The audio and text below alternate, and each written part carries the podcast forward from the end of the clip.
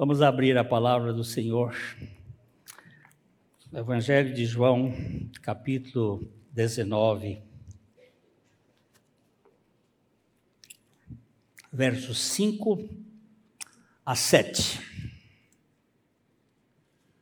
Saiu, pois, Jesus, trazendo a coroa de espinhos e o manto de púrpura. Disse-lhes Pilatos: Eis o homem.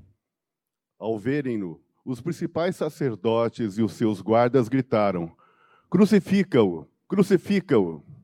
Disse-lhes disse Pilatos: Tomai-o vós, os outros, e crucificai-o, porque eu não acho nele crime algum.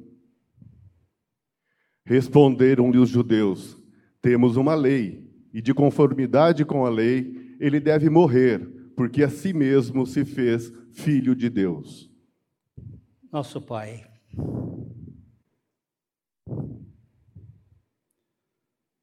nós não somos capazes de compreender a tua palavra e o teu propósito.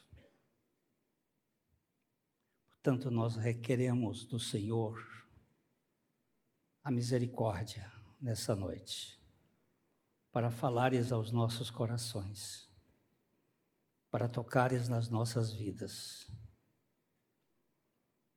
para salvares aqueles a quem tu tens escolhido. Não permitas que vidas não sejam edificadas pelo teu Espírito e pela tua palavra. Em nome de Jesus. Amém.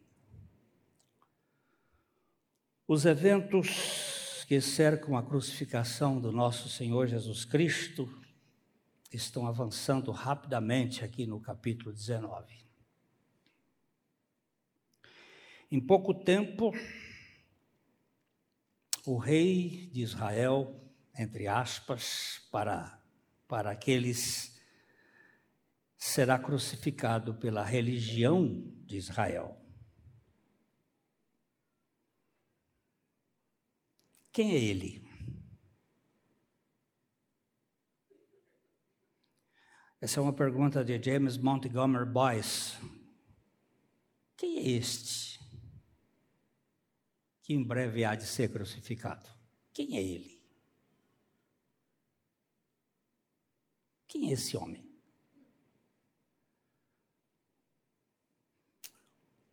Essa questão é muito importante porque o valor de sua morte depende inteiramente de quem ele era.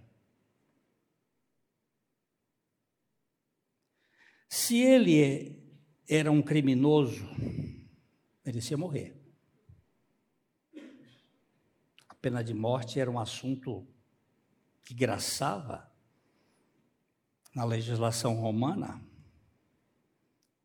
era fato. Se ele fosse um criminoso digno de morte, Nada mais do que isto. Ele merecia morrer. Se ele fosse um homem inocente, sua morte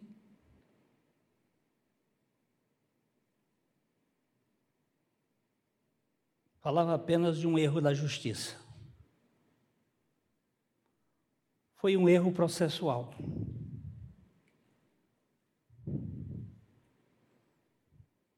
E o seu comportamento apenas como um homem forte pode suportar corajosamente o infortúnio. Então, somente isto. Por outro lado, se ele era Deus, como afirmava ser, sua morte tem um significado monumental. Primeiro, porque matar Deus é um absurdo lógico.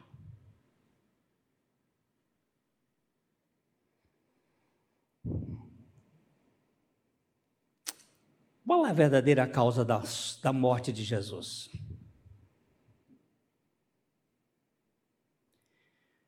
Vemos quão inescapável é essa questão nos versículos 6 e 7. Vamos voltar de novo a ler os versículos 6 e 7. Ao verem-no, os principais sacerdotes e os seus guardas gritaram: Crucifica-o, crucifica-o. Disse-lhes Pilatos: Tomai-o vós outros e crucificai-o, porque eu não acho nele crime algum. Só parar um pouquinho aqui. Vocês estão vendo? Quem pediu para crucificar é a elite da religião. Os principais sacerdotes.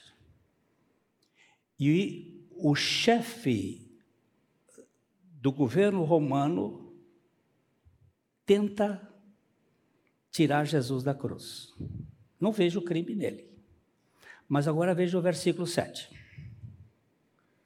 Responderam-lhe os judeus: Temos uma lei, e de conformidade com a lei, ele deve morrer, porque a si mesmo se fez filho de Deus. Aqui chegou o ponto crucial. Existem seis acusações no processo de Jesus. Eles foram lançando algumas acusações anteriores, mas não era esta a verdadeira causa. A primeira acusação está em Mateus capítulo 26, versículo 61, que Jesus é acusado de ameaçar destruir o templo judaico. Este disse: Posso destruir o santuário de Deus e reedificá-lo em três dias. Essa foi a primeira acusação que eles fizeram contra Jesus. Este cara disse o seguinte: Eu posso destruir o santuário de Deus e reedificá-lo em três dias. Mas isso aqui não, levaria a nada. Pode ser um, um louco. Tem tanto louco dizendo coisa, tem até uma aqui no Brasil que diz que é Jesus. E, e esses que dizem, são, tem muitos. A segunda acusação está em João capítulo 18, versículo 30. Ele é acusado de malfeitor. Responderam-lhe: se este não fosse malfeitor, não to entregaríamos. Ó, esse cara é malfeitor. Ele anda fazendo aqui fake news. E hoje no Brasil, quem faz fake news é, é malfeitor. A terceira acusação contra ele esse negócio hoje está danado. Lucas capítulo 23, 2. E ali passaram a acusá-lo, dizendo: Encontramos este homem pervertendo a nossa nação, vedando pagar tributo a César e afirmando ser ele o Cristo, o Rei. Aqui a acusação é de que ele estava sonegando os impostos ao governo de César. E, e que ele se declarava o Messias. Ele estava se afirmando ser o Messias. Mas isso também, para eles, não pesava tanto. A quarta acusação, estamos em Lucas 23. É, tá certo, é a mesma coisa. Ele acusou de perverter a nação e de pagar o tributo certo. A quarta. A quinta acusação é Lucas 23, 5. Insistiam, porém, cada vez mais, dizendo: Ele alvoroça o povo ensinando por toda a Judéia, desde a Galiléia, onde começou, até aqui. Ele, ele é considerado um agitador. Ele é um agitador. E nós temos que tirá-lo do, do caminho.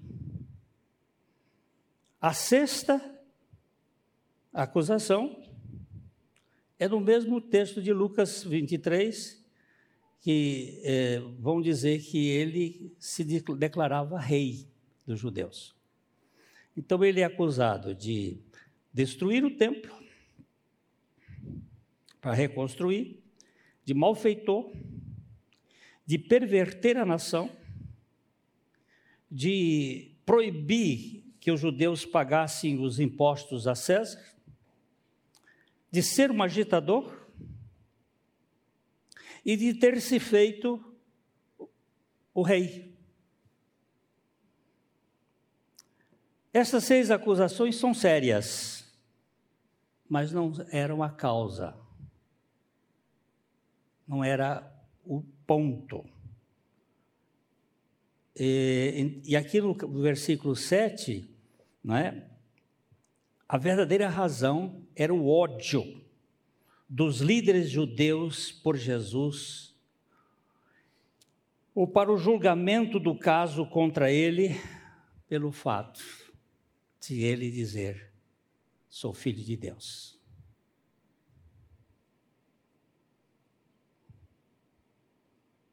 É,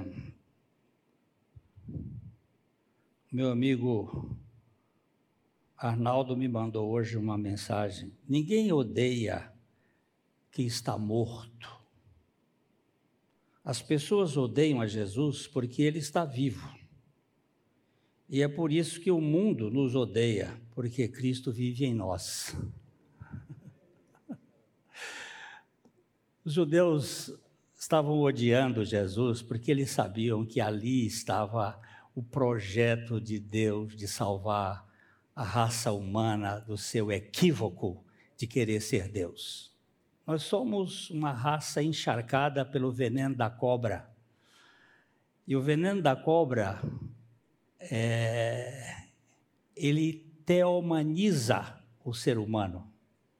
Nós temos aquela mania de onipotência, de autodeterminação, de autossuficiência, de grandeza, essa, essa mania, que às vezes se reflete nas coisas mínimas da vida, mas nós achamos que somos.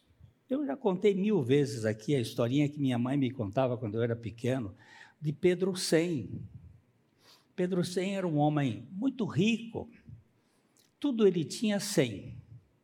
Ele tinha cem fazendas, nas fazendas ele tinha cem mil cabeças de boi, eh, ele tinha cem lojas, e ele tinha 100 bancos, 100 agências bancárias, e tudo ele tinha 100. Mas ele teve um revés na vida e ficou sem nada. De 100 com C, ele passou a 100 com S. E aí ele dizia assim, ficava na porta da cidade, deu uma esmolinha a Pedro 100, que ontem teve e hoje não tem. Se quiser, dá D, se não quiser, vai para o inferno. Essa historinha ilustra o homem que perde tudo, mas não perde a sua natureza, não perde a sua arrogância, não perde a sua prepotência. Isto é o veneno da serpente. Nós somos uma raça que foi tocada por este veneno. Então, a verdadeira acusação é que ele havia afirmado ser o filho de Deus, o que eles julgavam blasfêmia. Vamos ler outra vez o versículo 7. João 19, 7. Responderam-lhe os judeus: Temos uma lei, e de conformidade com a lei, ele deve morrer, porque a si mesmo se fez filho de Deus. Ele deve morrer. Ele tem que morrer. Domingo passado nós vimos que Jesus foi morto pela religião, através de mãos de iníquos, porém, quem estava por trás da morte de Jesus não era nada mais, nada menos do que o próprio Pai. Porque aquela morte tinha como objetivo a única forma de salvação do homem, porque o salário, o preço do pecado é a morte. E esse pecado não será perdoado até que morrais. Nós precisamos morrer. E só Ele poderia exercer essa função. Jesus disse, quando ele afirmou que ele destruiria o templo e em três dias o reconstruiria, isso poderia ser um delírio de um louco. Mas ele não estava louco. Eu vi um, um videozinho essa semana do Dr. Augusto Cury. É, a repórter perguntou a ele alguns anos atrás, ele era um ateu, um agnóstico, um, se pudesse dizer, e de como é que o senhor, como é que o senhor chegou à conclusão de que Jesus Cristo é o Salvador, é o Filho de Deus? Ele disse, ao examinar o caráter dele, Um homem que disse o que disse fez o que fez, não é só um homem. Ele é Deus. E, e ele escreveu alguns livros dentro desta, desta tese do maior mestre que já existiu, porque é diferente, ele estava exercendo ali uma obra extraordinária. O que ele estava realmente dizendo é que ele era Deus. E que, embora permitisse os líderes da nação o matassem, ele iria ressuscitar dentre os mortos. Só isso explica a notável repetição da frase em três dias nos quatro evangelhos. Jesus vai falando, mas ele diz assim: em três dias, ou dentro de três dias, eu vou ressuscitar. Eu vou citar aqui, vamos, vamos para Mateus 16, 21. Desde esse tempo, começou Jesus Cristo a mostrar a seus discípulos que lhe era necessário seguir para Jerusalém e sofrer muitas coisas dos anciãos dos principais sacerdotes e dos escribas, ser morto e ressuscitado no terceiro dia. Oh, e, isso no livro de, do Evangelho de Mateus, ele diz uma, duas, três vezes que ele iria ressuscitar no terceiro dia. Marcos 8, 31. Marcos também se refere três vezes à mesma ideia. Vocês podem saber, eu vou morrer, mas eu vou ressuscitar.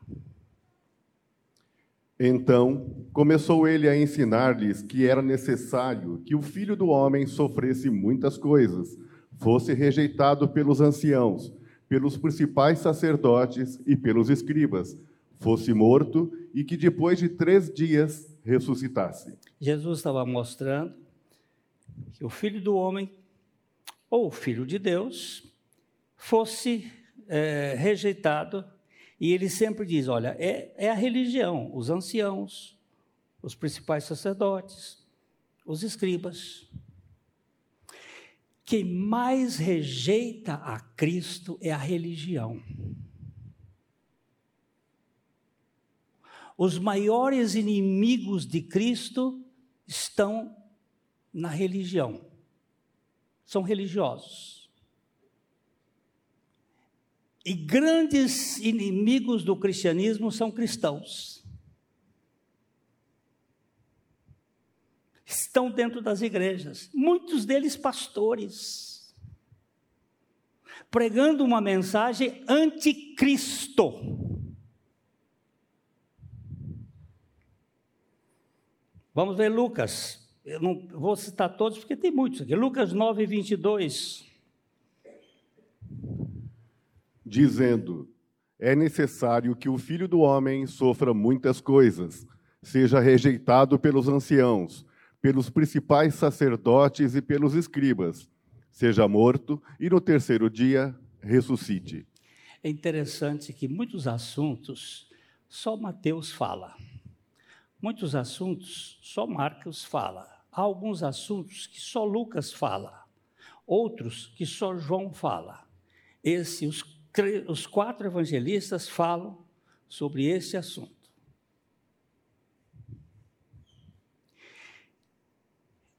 Por que isto? Os judeus, vamos para Mateus capítulo 27, os versos 62 a 64.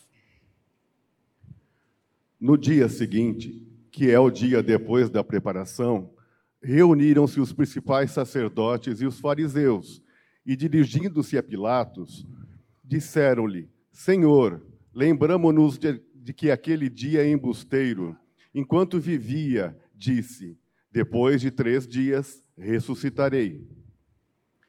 Ordena, pois, que o sepulcro seja guardado com segurança até o terceiro dia, para não suceder que, vindo os discípulos, o roubem e depois digam ao povo: ressuscitou dos mortos, e será o último embuste pior que o primeiro.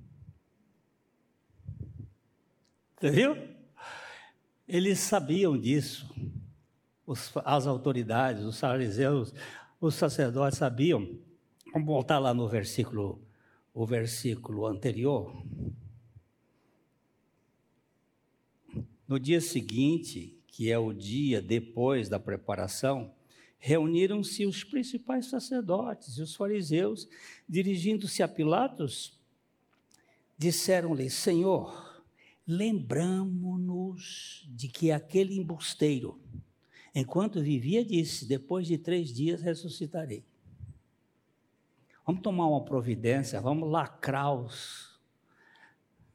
Quando nós chegarmos na ressurreição, a gente vai dançar um pouco sobre aquilo ali, porque eles fizeram de tudo para que ele, para que ficasse essa história oculta. Mas não tem jeito de ocultar a verdade de Deus. Ela sai pelos poros, ela vai e aparece. É, que lindo.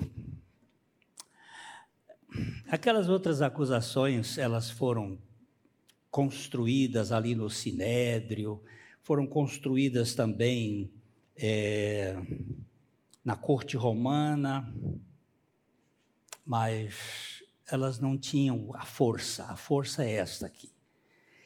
Diante desta acusação, Pilatos teve de ser acusado, é, Jesus teve de ser acusado de ser insurreto e, portanto, uma ameaça a César. Foi com base na insurreição política que Pilatos conduziu o julgamento. Imagine sua surpresa quando, depois de ter absolvido Jesus de nenhuma acusação, ele agora é acusado de ser o Filho de Deus. E se Pilatos revogasse, ele iria ser posto fora, porque ele dizia: se você tirar ele da cruz, você é inimigo de César. Esse é assunto para outro, mas vamos dar só uma lidinha de os versículos 8 e 9 de João 19. Pilatos, ouvindo tal declaração, ainda mais atemorizado ficou. E tornando a entrar no pretório, perguntou a Jesus: De onde és tu? Mas Jesus não lhe deu resposta. Pode ir mais para frente. Então Pilatos o advertiu: Não me respondes? Não sabes que tenho autoridade para te soltar e autoridade para te crucificar? Respondeu Jesus: nenhuma autoridade teria sobre mim, se de cima não te fosse dada. Por isso, quem me entregou a ti, maior pecado tem. A partir deste momento, Pilatos procurava soltá-lo, mas os judeus clamavam: Se soltas a este, não és amigo de César. Todo aquele que se faz rei é contra César. Ah, onde é que eles foram pegar? Se você fizer isso, você não é amigo de César, e, se, e aí você vai perder o emprego.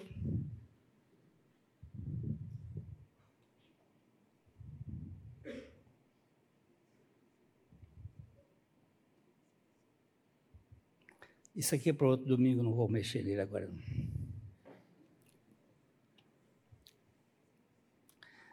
Nós temos uma lei, de acordo com essa lei, ele deve morrer. Agora, Pilatos realmente está num problema sério. Um dos grandes mistérios agora tem que acontecer. Por que, que Jesus teve que morrer?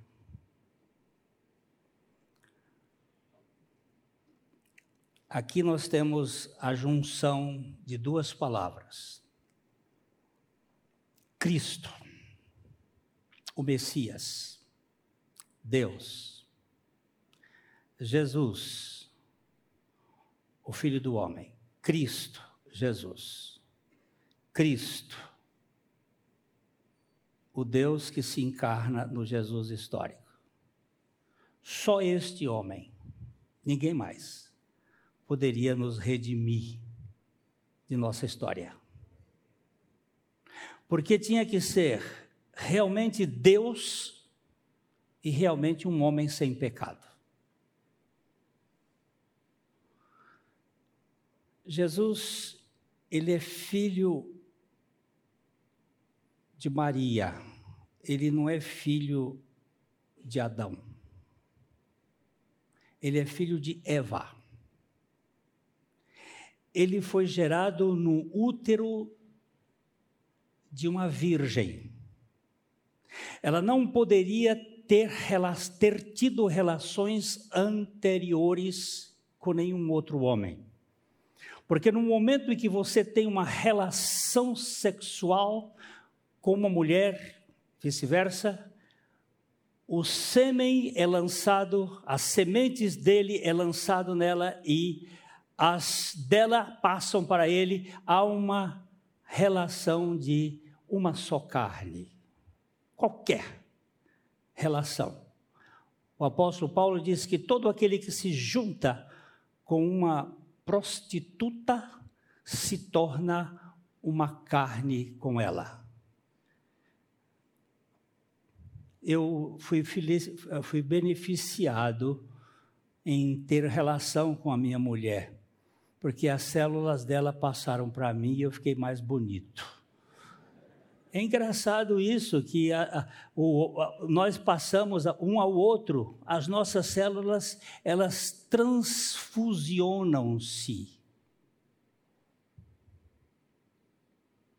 Maria não podia ter tido relações com homem nenhum, porque estaria em, no seu, na sua, no seu, nas suas células os efeitos do pecado. Quando o Espírito Santo a tomou para que gerasse nela o ente perfeito, sem pecado. Ele tinha uma natureza terrena sobre os efeitos da queda mas ele não tinha o velho homem, o servo do pecado. Ele não tinha pecado nele. Ele tinha que ser este sangue puro, um sangue sem contaminação do pecado, para derramar em favor dos pecadores. E tinha que ser Deus, completamente Deus, para nos crucificar com Ele. Nós não fomos crucificados com Jesus, nós fomos crucificados com Cristo.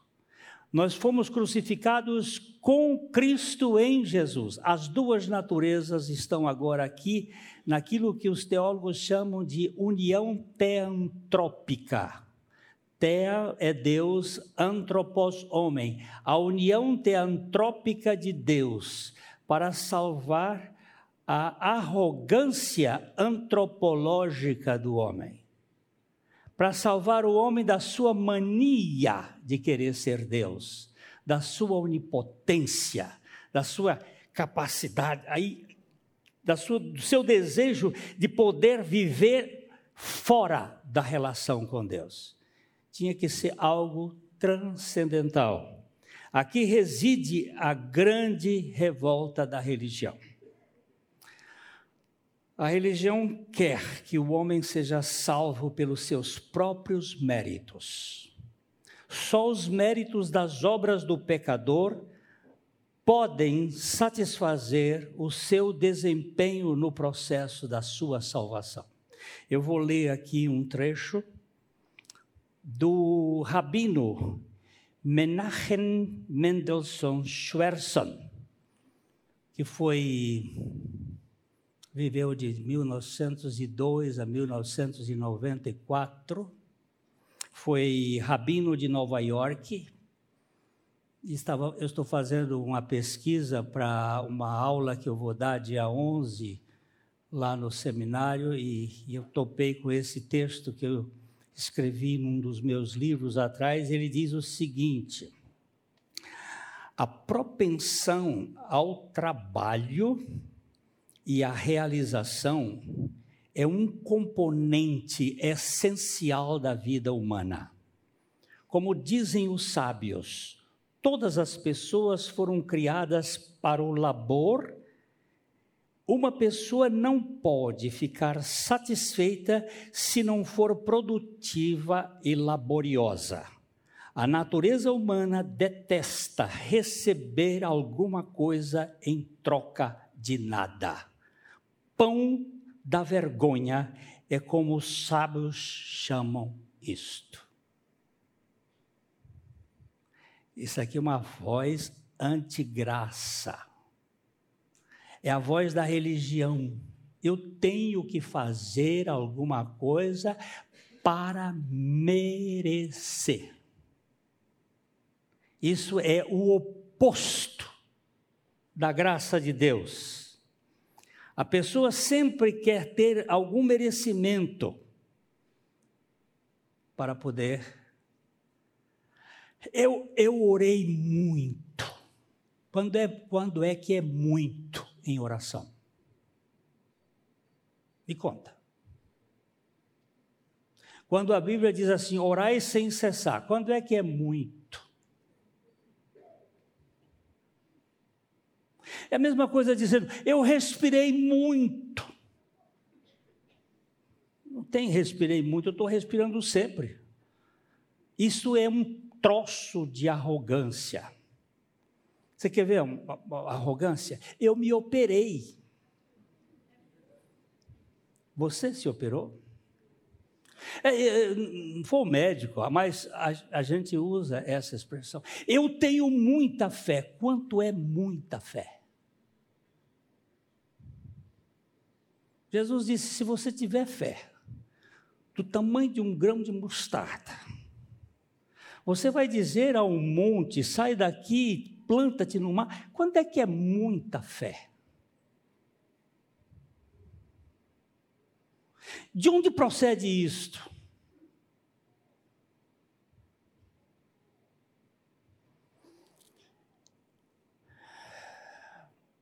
O rabino denominou de pão da vergonha.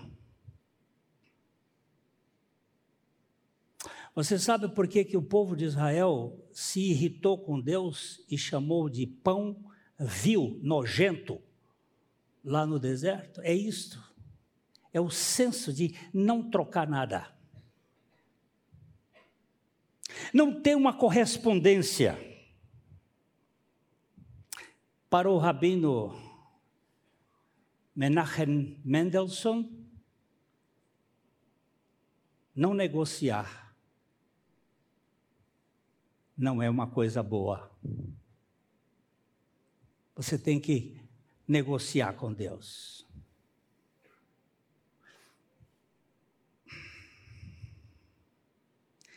Tem um tipo de oração, gente, que é uma afronta contra Deus. Você tem que orar até entregar. E depois que você entrega, você tem que louvar até a coisa acontecer. Ou não acontecer. Pode ser que não aconteça. Mas tem gente que quer dobrar Deus. Isto é onipotência.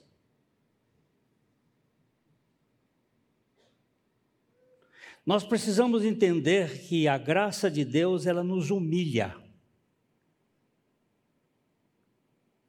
Ela nos torna uma, pessoas completamente sem nenhuma condição. A graça é assunto de mendigos, de indignos. Não há nada que ofenda mais a religiosidade humana do que a graça de Deus. Essa junção das duas naturezas, Cristo Jesus, é a grande operação da graça para demover todo o mérito do pecador no processo da sua salvação. Jesus, o homem sem pecado, tem que derramar seu sangue imaculado para perdoar o pecado do seu povo. A salvação de Jesus não é uma possibilidade de salvação, é uma salvação realmente concreta. Ele salva todo aquele que nele crê. Não é uma possibilidade para alguém crer. Fique certo disso aqui. Não é a nossa fé que nos leva a Cristo. É Cristo que nos dá a fé para crermos nele. Ele é o autor e ele é o consumador da fé. Se eu tivesse fé para crer nele, eu poderia não ter fé para descrer dele. Mas como ele me deu uma fé que é dele, ele me dá a segurança eterna de continuar crendo nele em meio a todos os problemas dessa vida. Jesus, Cristo, é o resultado da ressurreição. Olha, Cristo Jesus é até a cruz. Cristo, Deus, Jesus, homem. Cristo Jesus, quando ele derramou seu sangue lá na cruz, e a última estocada que o soldado deu nele, saiu sangue e água, ou água e sangue. As últimas gotas. Saiu a natureza divina, água. Saiu a natureza humana, sangue para nos salvar de toda a nossa prepotência e podermos viver na confiança de um Deus que é totalmente gracioso. O ódio da religião é porque a salvação de Deus é inteiramente pela graça. Esse é o ódio. Aqueles Crucificam, crucificam. Mas eles não sabiam. Diz o apóstolo Paulo, esse texto eu não, não tinha pensado, agora veio. É, 1 Coríntios, capítulo. Se eles soubessem, não teriam crucificado o Senhor da glória. É, é 2 Coríntios, 1 Coríntios, capítulo 2, eu acho que é o versículo 14. 14 não é.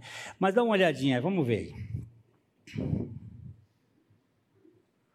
Ora, o homem natural não aceita as coisas do Espírito de Deus, porque eles são loucura. Mas é aí pertinho. É, é, é, porém, o homem espiritual é um, é um pouco para trás. Eles não teriam, se eles. 8, 8. 1 Coríntios capítulo 2, verso 8. Sabedoria essa que nenhum dos poderosos deste século conheceu, porque se a tivessem conhecido, jamais teriam crucificado o Senhor da glória. Eles não sabiam o que estavam fazendo. Eles não sabiam. Mas naquele pacote lá da cruz, eu estava.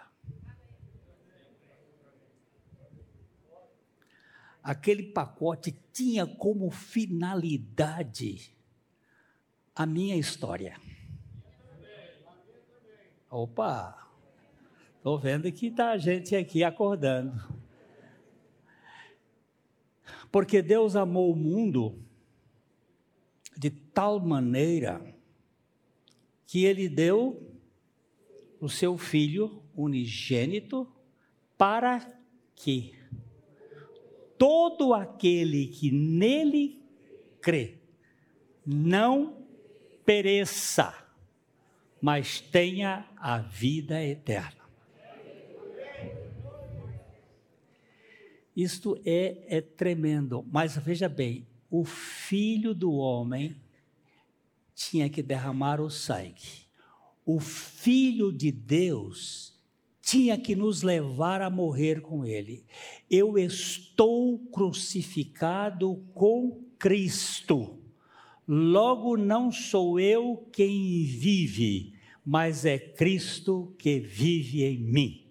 E a vida que agora vivo neste corpo, na carne, vivo-a pela fé do Filho de Deus, ou no Filho de Deus. Aqui tem uma dificuldade, porque o, na, na língua grega, o dativo, o, o instrumental e o locativo são iguais.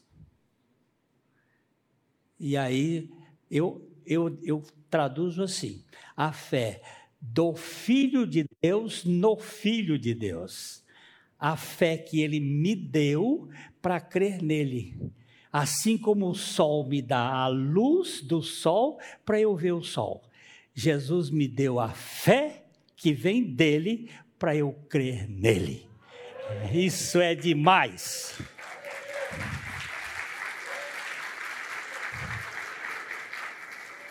Aí os religiosos ficam doidos. Não pode, não pode, pode. Foi assim que ele fez. E é para a sua história. Se você crê, você pode entrar no descanso. Se você não crê. Pastor Maurício trouxe uma mensagem hoje pela manhã, muito preciosa. É a quarta mensagem sobre a língua. Você não viu, Pode ir lá no YouTube depois e ver.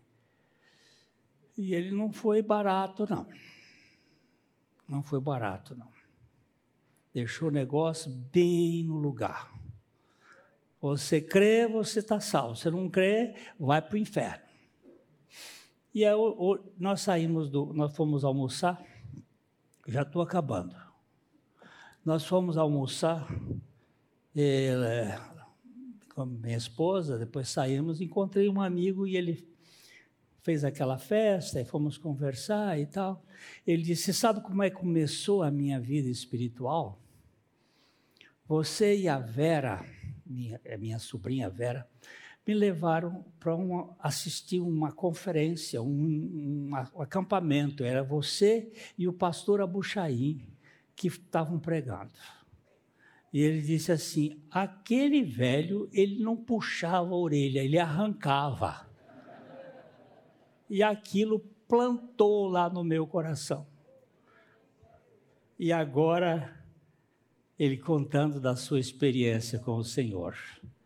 Então, meu, meu amigo, se você crê, você é dos que, por quem Cristo morreu. Se você não crê, pode ter certeza que você vai para o inferno eternamente. É tão resumidamente isto. Isso não é brincadeira, isto é sério e isso é o assunto. Como eu disse que ia acabar, eu vou acabar. Mas eu vou só dizer aqui, acabei aqui, tá? Eu contar aqui uma historinha e a gente vai. O pastor Abuchaim, foi pregar na igreja do aeroporto e eu fui assistir. Eu era professor aqui no, na, no seminário é, Isbel, Instituto Seminário Bíblico de Londrina, e um, o reitor me convidou para ir assistir. Eu era um pastor aqui, estava dois anos, enfatuadinho, assim daqueles metido a besta, é, todo engomado. E cheguei lá, fui ouvir um velhinho, esquisito, a calça pegando uma reca, aquela roupa, camisa volta ao mundo, é, gravatinha estreita, tudo, tudo assim, fora do tempo. E ele estava tocando um, um, uma música na sanfona, no acordeon. O Espírito de Deus habita em mim. Glória a Jesus, porque Ele habita em mim. Tenho a sua plenitude, santidade e poder, porque o Espírito de Deus habita em mim. E ele cantava, cantava, eu me lembrava de um ceguinho que eu conheci que fazia. Aí eu disse: o que, que eu vim amarrar minha égua aqui? e depois ele botou a sanfona. Eu, eu, tenho isso tudo na cabeça. Assim. Ele tirou a sanfona, botou no chão e disse: Hoje nós vamos tratar sobre a morte do velho homem. 15 minutos depois eu estava tremendo com a Bíblia na mão e dizendo: isso não, isso não é minha experiência, isso não é minha experiência. Meu Deus, eu nunca vi isso, eu nunca li isso na tua palavra, eu nunca vi isso, Senhor, tem misericórdia. Não aconteceu, eu só chorei mas a partir daquele momento, eu creio no que estava escrito ali. No outro dia eu fui pregar lá no, no Isbel, na aula de, eu dava aula e naquele dia eu estava ah, designado para pregar. Eu terminei de pregar e o pessoal veio falar comigo, ó oh, pastor, que bênção, pregação, que bênção, isso, aquela coisa de puxa-saco. Aí o pastor Abuchaim chegou a minha vez, ele chegou e disse assim: Meu filho, quando você não tiver nada mais para pregar, prega a palavra de Deus.